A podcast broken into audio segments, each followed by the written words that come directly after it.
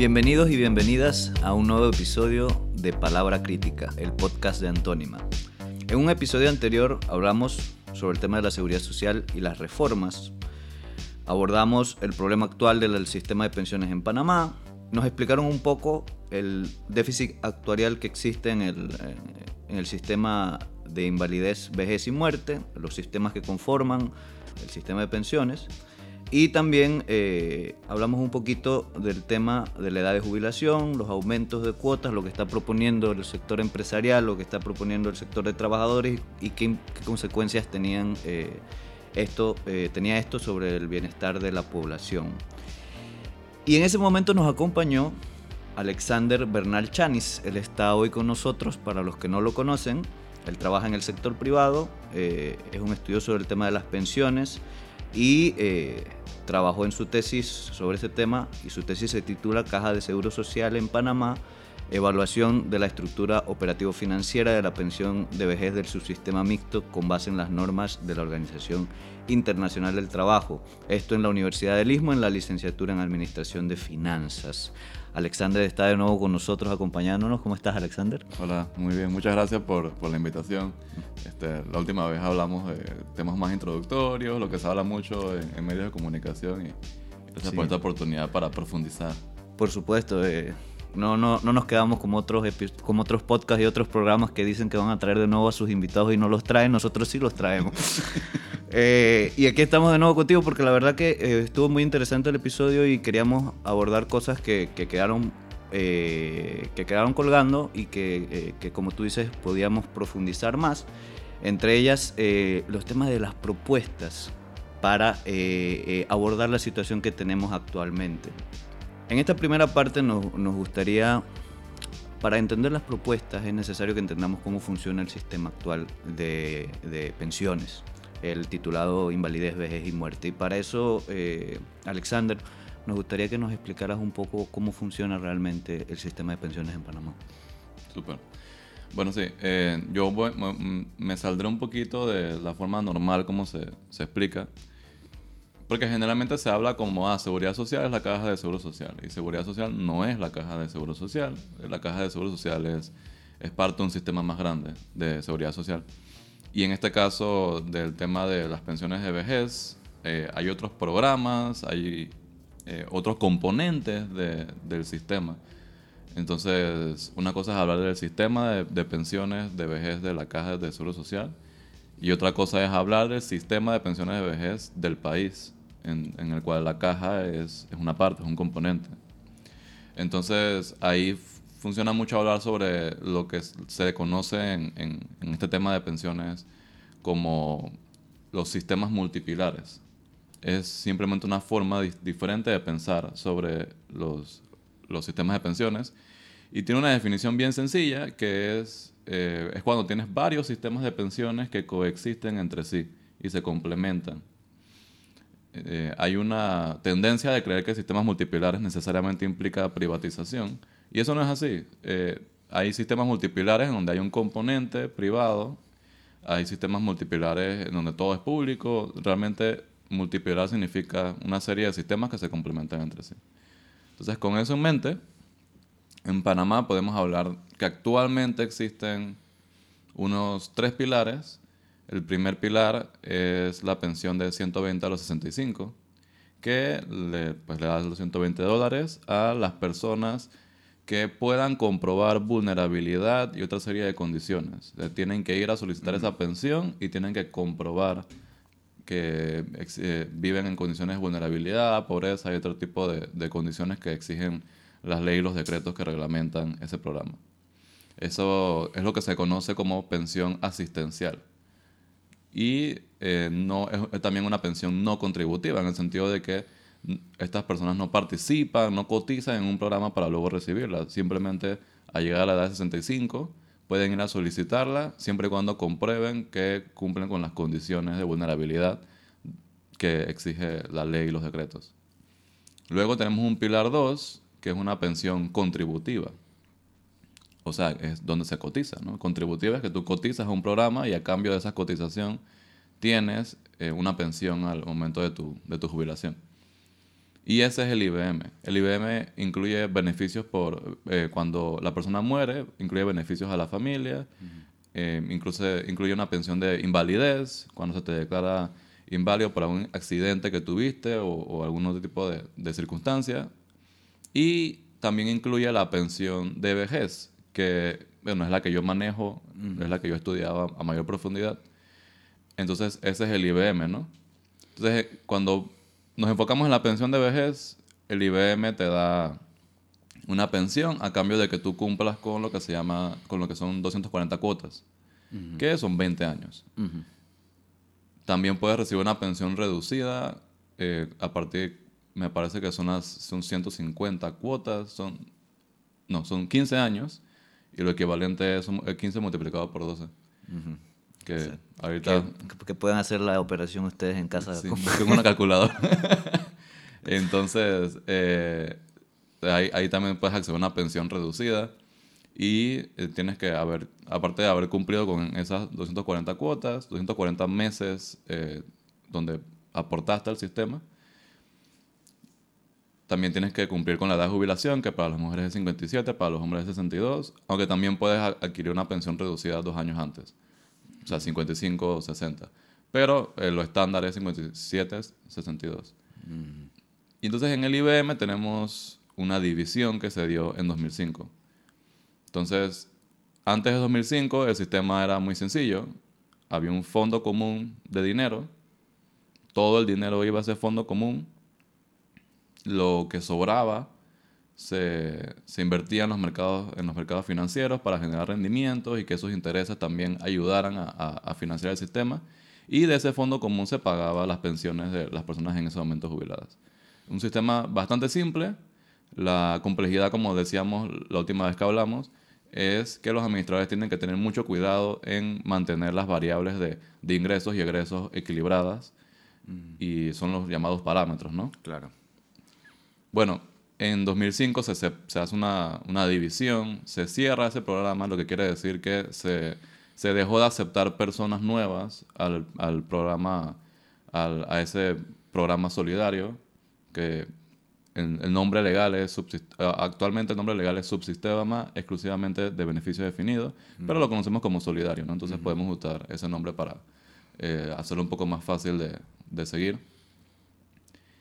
Y se crea un nuevo programa, que es el, el, subsistema mixto. Se llama mixto porque este programa luego se divide en dos.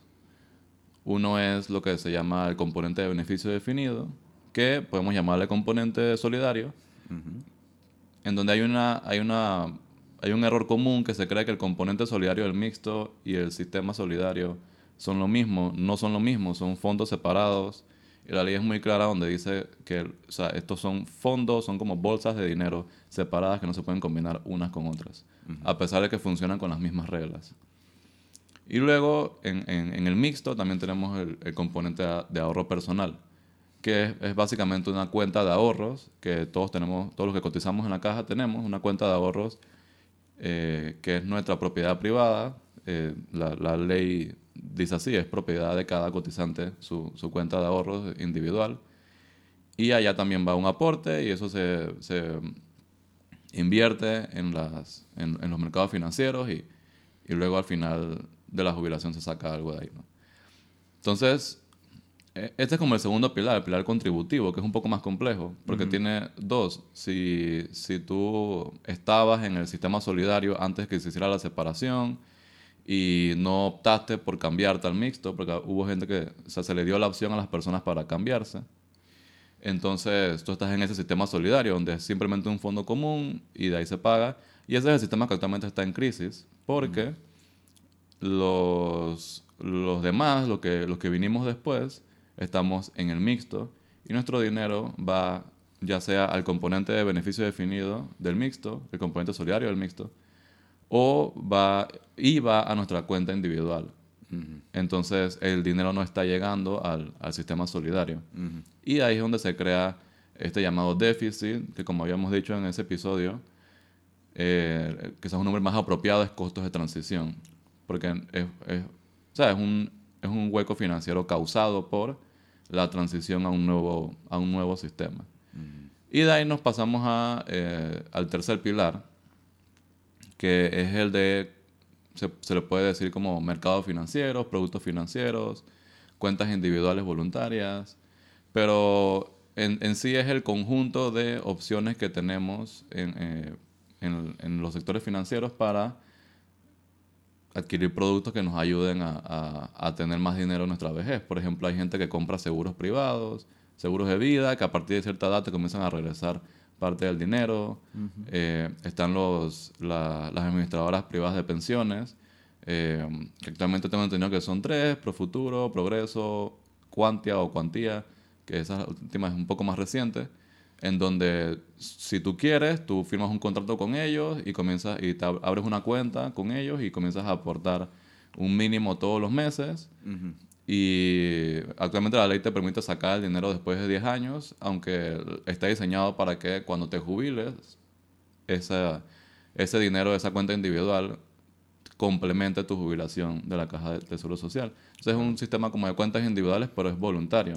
Uh -huh. Ese es un tercer pilar. Y digo, la gente que le mete al trading, esas cosas, o sea, claro. todo eso cuenta como un tercer pilar voluntario donde tú estás buscando cómo complementas y tienes una jubilación más alta. Claro, vendría siendo todas las formas de ahorro eh, que tenemos a largo plazo en, en, en la economía actualmente. ¿verdad? Sí, también está el colchón, la gente mete dinero Exactamente, en su colchón. todo eso, todo, eso, todo eso compondría el tercer pilar que podríamos llamarle voluntario de alguna manera. Así. Eh, entonces, sobre, este, sobre esto que mencionas, vamos, o sea, lo que queremos abordar hoy es cuáles son las propuestas de distintos sectores para solucionar o, tratar de afrontar el, problema actual que tenemos. Entonces, queremos empezar con el sector privado.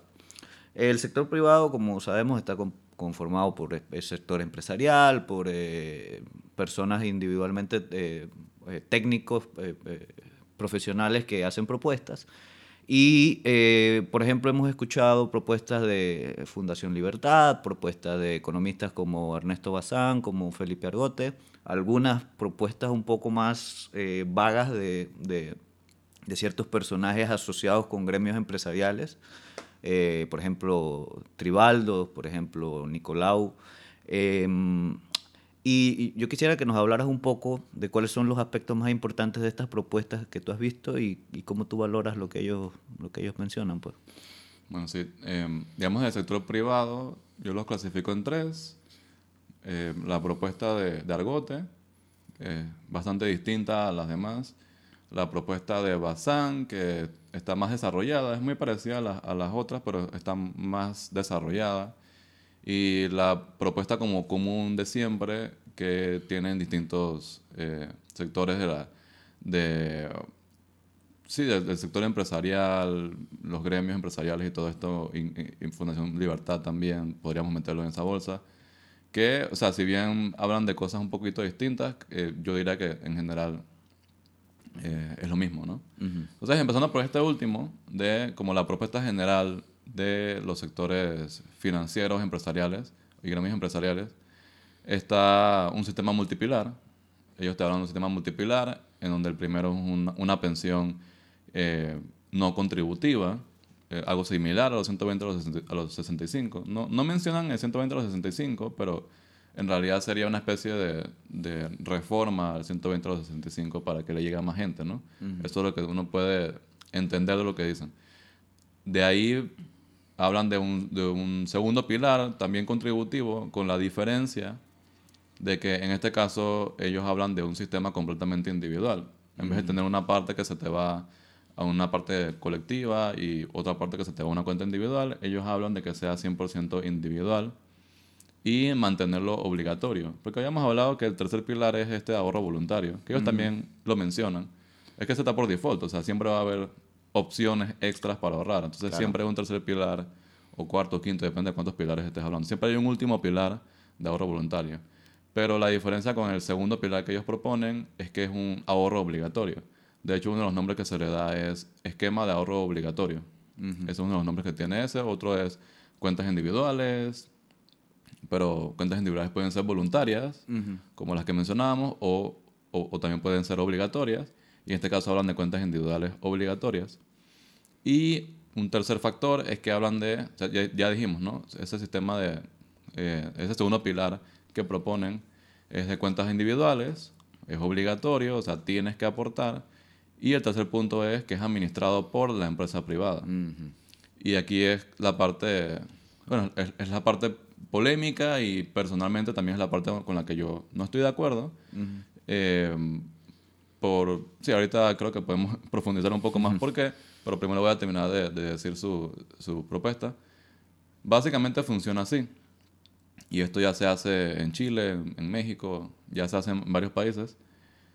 El, el, para el, nosotros, para los contribuyentes, no, no, hay mucha diferencia, no se siente diferente al principio, porque nos siguen descontando el seguro social, ¿no? Nos siguen descontando el seguro social y ese dinero entra a, o sea, lo, lo, lo, lo toma alguna agencia del gobierno en este caso podríamos hablar de que la, la, caja seguiría siendo quien nos cobra ese seguro social, o sea, nuestro, nuestro empleador seguiría pagándole ese, ese dinero, esa cuota obrero patronal a la caja. La diferencia entonces es que ese dinero luego se reparte o, o, se transfiere a la administradora privada de pensiones que tú escojas. Mm. Eh, entonces se te obliga a hacer el aporte, pero se te da la opción de a cuál administradora quieres eh, aportar. ¿no? Entonces eh, ahí es donde se habla mucho de este tema de la competencia, de que entonces se genera una competencia entre administradoras. Em, entonces, ese, ese es el primero. Ahora voy a pasar a dar mi opinión sobre, mm. sobre eso. ¿no? Mi opinión en general, eh, siempre menciona la parte de, de la, del pilar no contributivo. Y me parece interesante, siempre lo mencionan, pero nunca es como su principal. No, no es el principal punto. El principal, la principal propuesta es el segundo pilar. Este es el de, el de esquema de ahorro obligatorio administrado por la, por la empresa privada. Ese esquema es uno de, las, de los pocos puntos en donde yo tengo una opinión firme, en este caso en contra, porque genera una serie de problemas nuevos, ¿no? El, el primer problema es o, o bien, el problema se resume en que las ganancias de estas empresas privadas provienen directamente de una reducción de tu pensión. Y eso es una cosa, eh, es que así es, no hay otra forma de cómo puede ser, y lo explico. Las ganancias de estas empresas provienen de dos fuentes. Cuando tú aportas, tú, cuando te descuentan la cuota de seguro social, se cobra una comisión. Estas empresas cobran una comisión y eh, esa comisión, en vez de ir a tu cuenta individual, en vez de ir a tu ahorro, pues va a estas empresas. También pasa esto en los sistemas públicos, ¿no? Pero eh, hay una diferencia. una empresa tiene un mandato de generar rendimientos, ganancias para sus accionistas. Eh, una empresa pública no tiene ese mandato. No, no tiene por qué generar ganancias a, a sus accionistas. Entonces, digamos, la, la cuota por administración que te pueda cobrar una empresa pública o una entidad pública va a ser menor que la cuota que te cobraría una empresa privada, porque la empresa privada tiene que pagar, eh, además tiene que pagar eh, gastos por mercadeo, ventas, ese tipo de cosas que y un sistema público no. Y garantizar un margen de ganancia a sus inversionistas también. Y aparte de eso, garantizar un margen de ganancia a sus inversionistas, a sus accionistas. Y eso eh, automáticamente hace que la, la, comisión la van a poner lo más arriba posible. Porque así funciona la empresa privada. La empresa privada que sube el margen lo, lo más que pueden. Eh, claro, o sea, si, si te cobran un precio demasiado caro por el producto o servicio que te están vendiendo, eh, la gente va a dejar de comprarles, ¿no? Pero cuando, en este caso, y ese es el, el siguiente problema, en este caso el Estado ya garantiza que tú vas a tener que contratar una de estas empresas en uno de estos sistemas. Y esa garantía de, que, de, de, cliente, o sea, tú no tienes la opción. O sea, el Estado te está obligando a contratar una de estas empresas. Y eso genera un incentivo perverso, que es que entonces la empresa puede eh, cobrarte el precio más alto que sea, que en, el caso en este caso el precio viene siendo la comisión. Te puede cobrar una comisión altísima, generando un alto margen de ganancia eh, y no tienes opción porque en realidad, o sea, el Estado te está obligando a contratar una de estas empresas. Entonces ahí el contra que te dicen es, no, pero están compitiendo entre sí. Y podría ser una buena, un, un, un buen contraargumento, pero la evidencia que se tiene de eh, ya dos décadas de estos sistemas eh, te dice que no es así. Y hay una serie de razones por las cuales eh, no es así. Y sin entrar en demasiado detalle, pero, o sea, nada más le exhorto a todo el mundo que está estudiando una carrera de administración o de negocios o de economía, que por favor recuerden o, presten atención en su materia de microeconomía, en donde se habla sobre qué es la libre competencia, qué son los oligopolios, eh, condiciones de competencia perfecta, porque este tipo de competencia en donde se, se genera un precio óptimo eh, es un tipo de competencia teórica y muy, muy, muy particular que se llama competencia perfecta. Y tiene una serie de requisitos, que es que los, las distintas, los distintos actores, o sea, consumidores, en este caso seríamos nosotros los que estamos ahorrando, seríamos consumidores, y las eh, ofertantes, en este caso serían las, estas administradoras de pensiones, manejan el eh, mismo, mismo nivel de información, por ejemplo. Ya ahí eso no se cumple porque yo puedo apostar que la, más de la mitad de la población no sabe la diferencia entre una acción y un bono. Mm. Entonces, ¿cómo tú me vas a hablar de que tú puedes tomar una decisión informada eh, mm. ante, eh, sobre ese tipo de productos? También está el hecho de, de, los oligopolios. Si hay pocos, si hay pocas empresas en, ofreciendo el servicio o el producto, tenemos lo que es un oligopolio que genera un mayor, un mayor precio más arriba de, ese teórico precio de equilibrio. Y eso se da porque de formas directas o indirectas se ponen de acuerdo para mantener los precios altos. Digamos, si se ponen de acuerdo a propósito, o sea, si se sientan a ponerse de acuerdo y tenemos evidencia de eso, eso podría ser un crimen, o creo que es un crimen. Sí. Pero eh, no, eso no es necesario. O sea, tú simplemente haces un estudio y dices, ah, fulanito tiene la comisión en tanto vamos a mantenerlo así. Mm. Y ya, tú no me dices nada, yo no te digo nada, técnicamente no cometemos ningún crimen, mm. pero indirectamente sí nos ponemos de acuerdo porque nadie agarra y dice, ah, voy a bajar la comisión. O sea, nadie hace eso, ¿no? Y la evidencia, eso, eso es teoría, pero tenemos la evidencia también. Eh, este señor Carmelo Mesalago eh, hizo en, en, su libro donde bueno, también tiene varias investigaciones en varios años, y le ha dado seguimiento a este tema, eh, donde estudia los distintos países de Latinoamérica la evidencia es clara. Eh, estos mercados se convierten en oligopolios y lo, hace por, lo ve por dos, dos, dos, métricas. La primera métrica es que si el, el, el, sistema comienza con, vamos a decir, 20 de estas empresas, ¿no? que se les llama AFPs, AFORES, o sea, son administradoras privadas de, de, de fondos de pensiones. Entonces, estas empieza, vamos a decir que empieza con, estas, con 20 empresas 10 años después, toma la fotografía, ok, ¿cuántas de estas empresas están en el mercado? Cinco. Mm, claro. Y es una cosa que sucede una y otra vez y es una tendencia realmente de todo el sector financiero. Aquí en Panamá lo tenemos con estos bancos que compran bancos, aseguradoras que compran aseguradoras. O sea, en general los mercados financieros tienden al oligopolio. ¿Por qué? Yo no sé, eso no es mi área de, conocimiento, pero es una realidad. Y la evidencia demuestra que ocurre en este caso. Eh, ya sea porque se compran entre sí o porque hay unas que quiebran y dicen que ah, ya no voy a competir en esto y así. Y el otro, la otra métrica que él observa para hacer este argumento de que tiende a oligopolio estos mercados es la acumulación de, de clientes o del mercado que tienen las dos más grandes. Vamos a decir que tienes 10 eh, de estas empresas administrando pensiones. Las dos más grandes, cuando sumas la cantidad de clientes que tienen, vamos a decir que tienes 20%. Eh, diez años después, tomas la fotografía y ves, y estas dos más grandes tienen 60% del mercado. Entonces, eh, eso, eso es un oligopolio. Y decía lo de la clase de microeconomía que te dan en la universidad, que siento que como que no le prestamos atención a esta clase, es súper importante. Eh, esa clase te habla de que los, en los oligopolios se suben los precios, que en este caso implica una comisión más alta. Una comisión más alta, cuando al momento que haces el aporte, significa que la cantidad de dinero que estás ahorrando mes a mes es menor.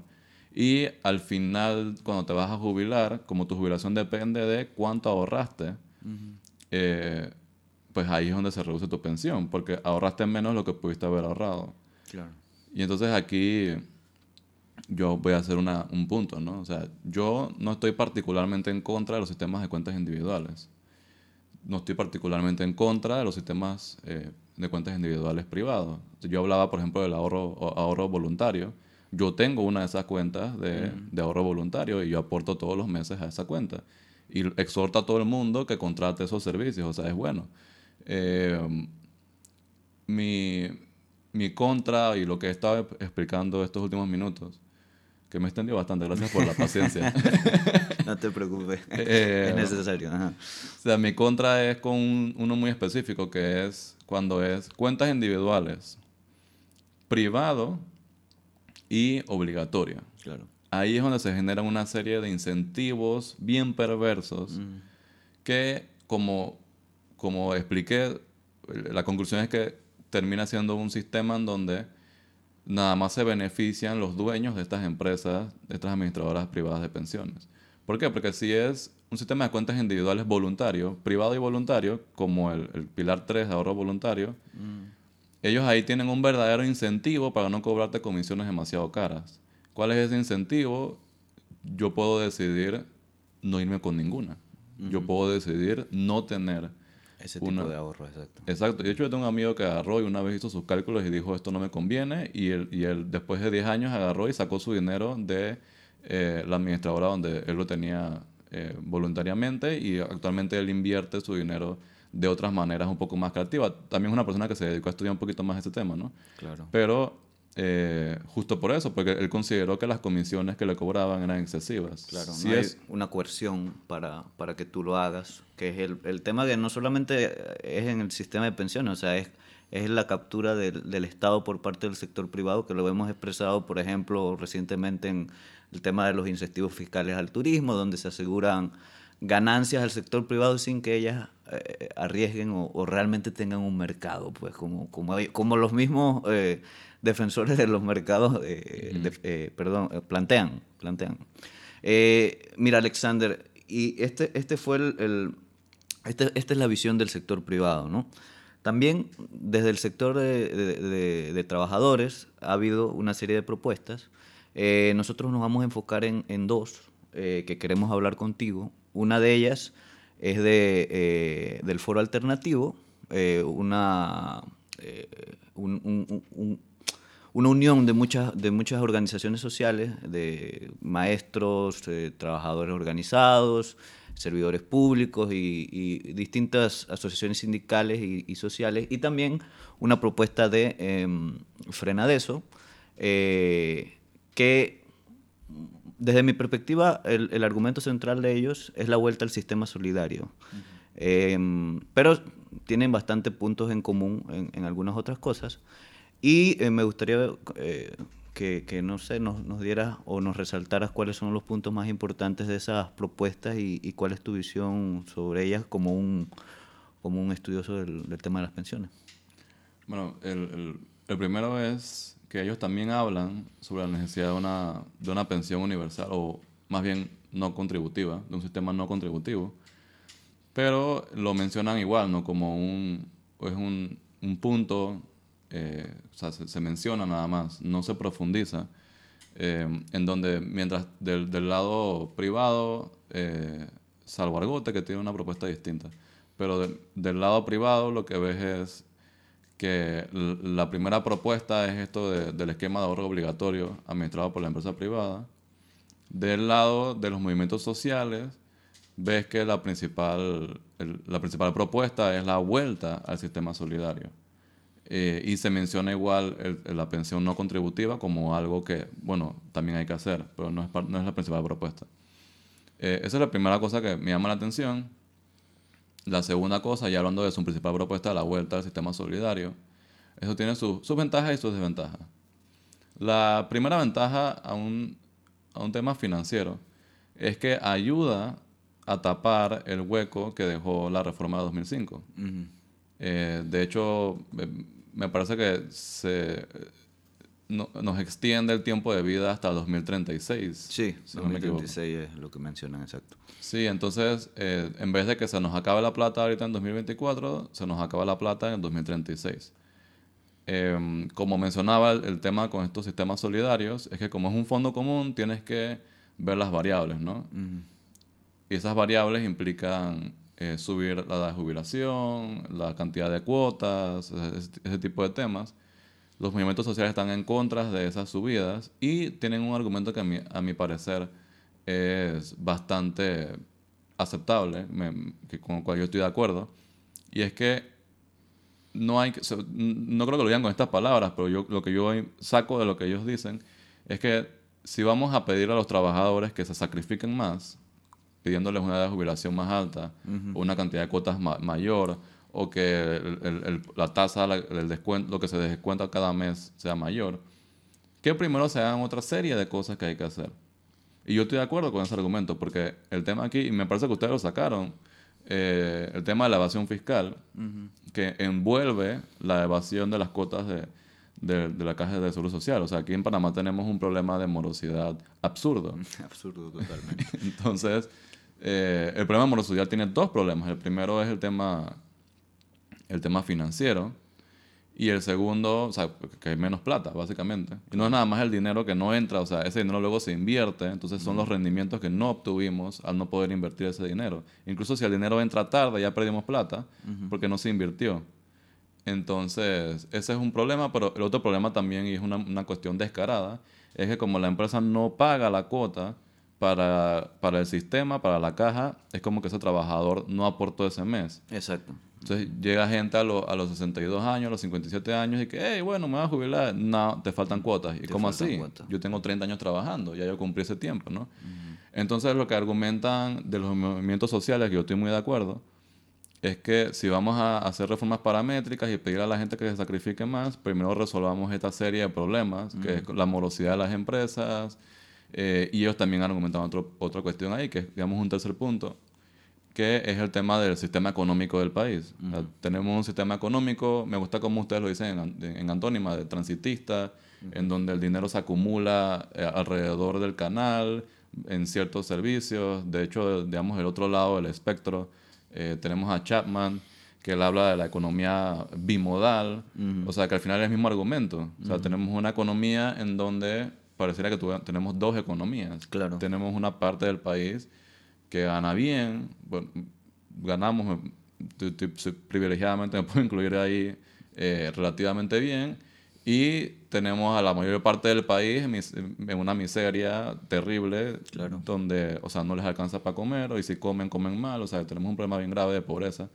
Y, y eso afecta porque eh, ya sea un sistema solidario o un sistema de cuentas individuales, eh, estamos hablando de que tu pensión depende de, de, cuánto tú ganabas cuando estabas trabajando. Exacto. De distintas maneras, pero depende de eso. Y en el caso del sistema solidario, si, si la gente está aportando poquito porque gana menos, porque gana poquito, eh, eso afecta esta parte que yo decía del ingreso. O sea, el ingreso es menor y por lo tanto se acaba la plata. Entonces, ahí le metemos ahora también el tema de la informalidad. La mitad de la población trabajadora panameña es informal. Y eso, informal, la gente cree que informales son los que, los que venden guandola panamericana. O sea, sí, ellos también son informales, pero también toda esta gente que trabaja en empresas con contratos de servicios profesionales. Exacto. Eso también, al menos de que ellos hagan todo ese trabajo de la declaración de impuestos, al menos que ellos hagan eso, eh, entonces son informales, porque no hay como una, un comprobante de, de sus ingresos eh, formal, o sea, no, no, puedes llegar al banco y pedir una hipoteca si no tienes, no presentas ficha, carta de trabajo, ese tipo de cosas, ¿no? Entonces, tenemos un tema de que la mitad de los, trabajadores en Panamá, trabajadores y trabajadoras, son informales y eso implica no aportar al, al, sistema de pensiones. Entonces yo me hago la pregunta también, o sea, ¿qué, qué, qué pasa si en vez de andar eh, eh, pidiendo reformas paramétricas, primero vemos esos temas, ¿no? Claro. Vemos el tema de la morosidad, vemos el tema de este modelo económico donde todo se concentra en pocas manos, eh, que eso es un tema mucho más amplio, económico, político, y no me quiero meter ahí. Eh, porque, porque aborda mucho tiempo, exacto, exacto. No porque no queramos y no lo hagamos en Antonio, sino que simplemente aborda mucho tiempo. Exacto.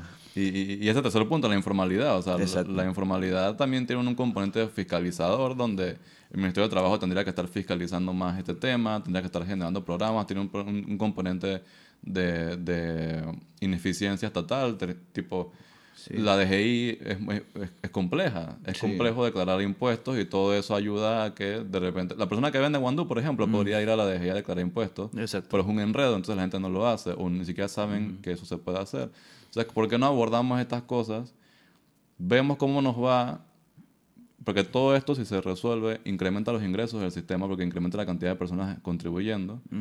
Y entonces vemos si con eso se, se sube la jubilación. Entonces ahí yo estoy de acuerdo con los movimientos sociales también. Un cuarto punto, y esta es mi última opinión sobre la propuesta de... porque lo que me presenta Frenadeso y Foro Alternativo presentan cosas muy parecidas. No son lo mismo, claro. tienen cosas distintas, pero son muy parecidas.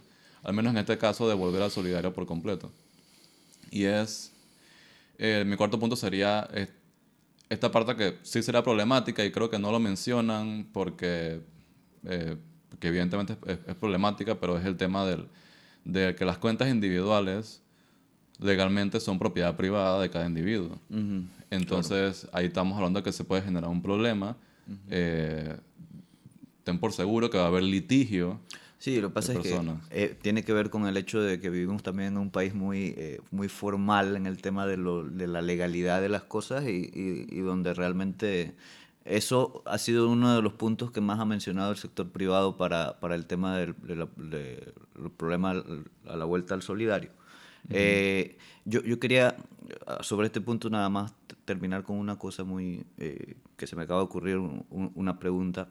Es el tema de que tú mencionabas que vivimos en un país de mucha desigualdad económica, eso es cierto, pero también vivimos en un país donde la gente enfrenta distintas situaciones, situaciones de vida, que es algo que menciona mucho, por ejemplo, Fernández con el tema de los trabajadores de la construcción, por, la naturaleza de su sector. Pero también lo vemos en, en el trabajo doméstico, en, en, en, el trabajo de cuidado y todas estas cosas. Y, y, solamente como una pregunta, no, no, no, no, no, vamos a resolver eso en este episodio, pero ¿cómo, cómo, se, ¿cómo abordan los sistemas de seguridad social la diferencia de vida? O sea, las diferencias de, de vida, de vida de trabajos y de... cómo tú puedes tener un mismo, un mismo parámetro para todos si somos tan diferentes en ese sentido. No sé si tienes alguna opinión al respecto. Sí, sí, yo creo que hay dos formas. Eh, la forma más simple eh, bueno, es lo que yo hablo, ¿no? De, la importancia de este primer, primer pilar de, de, pensión no contributiva, eh, todo ese tipo de cosas. Pero ya si hablamos de un sistema contributivo, si vamos a decir que la sociedad decide que vamos a tener un sistema contributivo como Panamá y que lo quiere seguir teniendo, eh, es un tema de administración. O sea, la administración tiene que considerar eso, esas opciones. Por ejemplo, yo leía un tuit, creo que fue de Argote, que quizás él lo leyó a otro lado, no sé si sea su idea o, lo leyó a otro lado, pero es de que los trabajadores de la construcción, el aporte tendría que ser anual. Y ese aporte contar como 12 cuotas. es decir, porque el trabajador de la construcción va a trabajarte seis meses por, por la naturaleza de su trabajo. Exacto. Pero vamos a decir que agarras lo que generó esos seis meses, los descuentas, pero en vez de contarlo como, o sea, como seis, seis cuotas, lo cuentas como 12 cuotas. Exacto. Eh, trabajadoras domésticas, eh, bueno, trabajadoras domésticas actualmente, ahí yo creo que el problema es un poco más de fiscalización. Porque exacto, exacto. Las casas que tienen trabajadoras domésticas, o sea, van y meten a, a, la persona al, al sistema y le pagan su cuota como cualquier empleador. Eh, el problema ahí es que hay muy poca fiscalización y hay muchas familias que tienen a trabajadoras domésticas de forma informal. Exacto. Y eso ya perseguir el crimen, perseguir la evasión, perseguir ese tipo de malas prácticas, eh, sí o sí tiene que pasar. No importa si es un sistema solidario, individual. O sea, perseguir el crimen es una parte importantísima. Y, o sea, mecanismos de, cumplimiento, de, porque, o sea, como tú dices, es un crimen. es Está eh, tipificado penalmente en la evasión de la cuota obrero patronal y la retención indebida de de la cuota obrero patronal. Pero mira, muy, muy interesante lo que hemos abordado y, y yo, yo quisiera que, o sea, ya en, en la recta final del, del, episodio, tú tienes tu visión sobre el tema, tienes tú, tú has reflexionado, tú has estudiado las variables, tú has estudiado el, el contexto y yo sé que tú tienes propuestas o por lo menos puntos eh, que, deberíamos, que debería tratar una reforma al sistema de seguridad social. Y yo quisiera que compartieras con, con los oyentes del podcast tus puntos de vista y hacia dónde debemos ir como claro. sociedad eh, para buscar un mejor sistema de pensiones y un mejor sistema de seguridad social. Bueno, para empezar, gracias por la oportunidad de dar como mi opinión personal o mi propuesta. Eh, diría tres cosas, ¿no? Uno, eh, estoy en contra, como mencionaba, del esquema de ahorro obligatorio administrado por la empresa privada. Eh, me van a acusar de ideológico porque si no estás de acuerdo con ello eres ideológico, pero eh, ya creo que ya expliqué argumentos bastante sencillos y bastante técnicos de por qué ese es un sistema que pues no, no es conveniente para la población uh -huh. eh, que se pensiona, ¿no? Entonces, y tenemos 20 años de evidencia de eso. Entonces, estoy en contra de ese sistema eh, porque genera problemas nuevos y no resuelve los problemas viejos. Y de ahí, eh, como he estado como metiendo mi propaganda, toda la conversación, para mí el, lo principal es tener un sistema, eh, ese primer pilar uh -huh. de una pensión universal. Eh, yo, yo, diría que una pensión eh, incondicional, universal, suficiente, indexada. Uh -huh. ¿Cómo así? Tomas el 120 a los 65 y lo conviertes en una pensión de 120 a la edad de jubilación. Uh -huh. Hice unos cálculos ahí y eso eh, anualmente un programa como ese que te da 120 a partir de la edad de jubilación, si no estás en la caja de salud social, costaría como entre 700 y 800 millones al año. Que suena bastante hasta que ves los que dan en créditos fiscales. Exactamente. Entonces, eh, exacto, o sea, sí, no, no, no es, es como 2% del presupuesto anual, algo así. Eh, 2 o 3%. Luego, eh, tienes, ahora tienes un 120 a partir de la edad de jubilación para personas que no hayan logrado en, recibir una pensión de vejez de la caja. Okay, ¿Cuál es el siguiente paso? Hay que ver si... Eh, bueno, el siguiente paso es indexarlo. Esa pensión cada año tiene que aumentar con base en eh, la tasa de inflación, por lo menos. Claro. Eh, idealmente, una tasa de inflación especial que vea lo que consumen las personas en, en edad avanzada, las personas jubiladas. Claro, exactamente. Em, y de ahí igual todavía queda la pregunta, 120 es una buena cifra. Exacto. Y ahí es el tema de la suficiencia, ¿no? O sea, se debe pensar, ok, eh, se debe hacer algún tipo de estudio o algo que nos diga más o menos cuánto es un, un monto mínimo de pensión y de repente quizás, quizás es 120, quizás es más, Exacto. pero debe haber algún, un poquito de ciencia ahí para determinar ese número y no nada más decir 120. Uh -huh. Entonces ahora ya tenemos una, lo que es una pensión universal, una pensión básica de cierto monto que cada año sube un poco dependiendo de la inflación. Luego, ¿qué hacemos con eso y cómo lo coordinamos con, con la caja? Vamos a decir que, primero que todo, tenemos esto de que si no tienes pensión de la caja, pues recibes eso. Pero vamos a decir que en la, que, en la caja recibes una pensión y el cálculo salió un poquito menos de, de, esa pensión mínima. Bueno, de este programa saldría como ese excedente para que al menos tengas esa pensión mínima. Eh, y para mí eso es lo principal. Ah, y una última cosa, a diferencia del 120 a 65, que tienes que ir a solicitarlo y, y eh, demostrar mm. condiciones de vulnerabilidad y todo esto, yo propongo que sea una pensión que automáticamente se le da a todo el mundo. Exacto. Ahí la crítica es, ah, pero vas a tener multimillonarios que van a recibir la pensión. Y yo digo, sí, y para mí está ok, no es ideal, pero está ok, porque tienes dos opciones. Tienes que gente que necesita la pensión no la reciba versus que gente que no la necesita sí la reciba. Pero te aseguras de que esa gente que sí la necesita, todo el mundo la va a recibir. Entonces yo estoy a favor de, de permitir un poquito de desperdicio dándole 120 a estas personas que igual lo pueden donar. Uh -huh. Si se supone que cuando tú eres rico empiezas a, a donarle un poco a organizaciones y cosas, eh, si eso nos va a ayudar a que todo el mundo que lo recibe la, que, que, que, lo necesita reciba esa pensión. Eh, y para mí eso es lo principal. O sea, una vez que tenemos eso, vamos a discutir lo demás. Y, y ahí pasamos al, al, otro punto, ¿no? Que es cómo se resuelve la crisis del seguro social. Eh, yo ahí no tengo opiniones tan, tan, tan fuertes o tan definidas, pero hay, hay varias opciones. Como dije, definitivamente no se va a resolver con el esquema de ahorro obligatorio, porque aparte de eso ni siquiera ayuda a resolver el déficit, o sea, lo mantiene, lo mantiene igual. Eh, para mí, una cosa muy sencilla, que sería el primer paso, de hecho, sería combinar el componente de beneficio definido del mixto con el sistema de beneficio definido, con el sistema solidario, y que sea un solo fondo común. Eso ya resuelve un poquito, baja un poquito los costos de transición, lo que implica que el Estado tiene que poner menos dinero para cubrir ese costo de transición y eso alivia un poquito el presupuesto del Estado. Eh, Argote propone subir el componente de beneficio definido a eh, dos, veces el salario, dos veces el salario mínimo, si no me equivoco, o era dos veces, el, la, ¿cómo se llama la otra cosa? De, la canasta, básica. Creo que era dos veces el salario mínimo. Y que el componente de beneficio definido sea dos veces el salario mínimo, así que cada vez que sube el salario mínimo, sube lo que se aporta a eso y de esa manera el componente solidario sería más grande y que, el, que el componente individual. Eso también aportaría más al sistema común, que también eh, generaría una pensión más alta para las personas en el mixto. Y, y, bueno, de ahí todavía igual el Estado tiene que poner plata extra para cubrir ese hueco generado por la reforma de 2005. Está la opción de frenar eso, los movimientos sociales, de, de foro alternativo, conato, etcétera, eh, de volver 100% solidario. Yo no tengo problema con esa opción. Me preocupa mucho la cantidad de litigios que va a haber por el tema de las cuentas individuales y a nivel político no sé si sea algo que, que se vaya a poder lograr.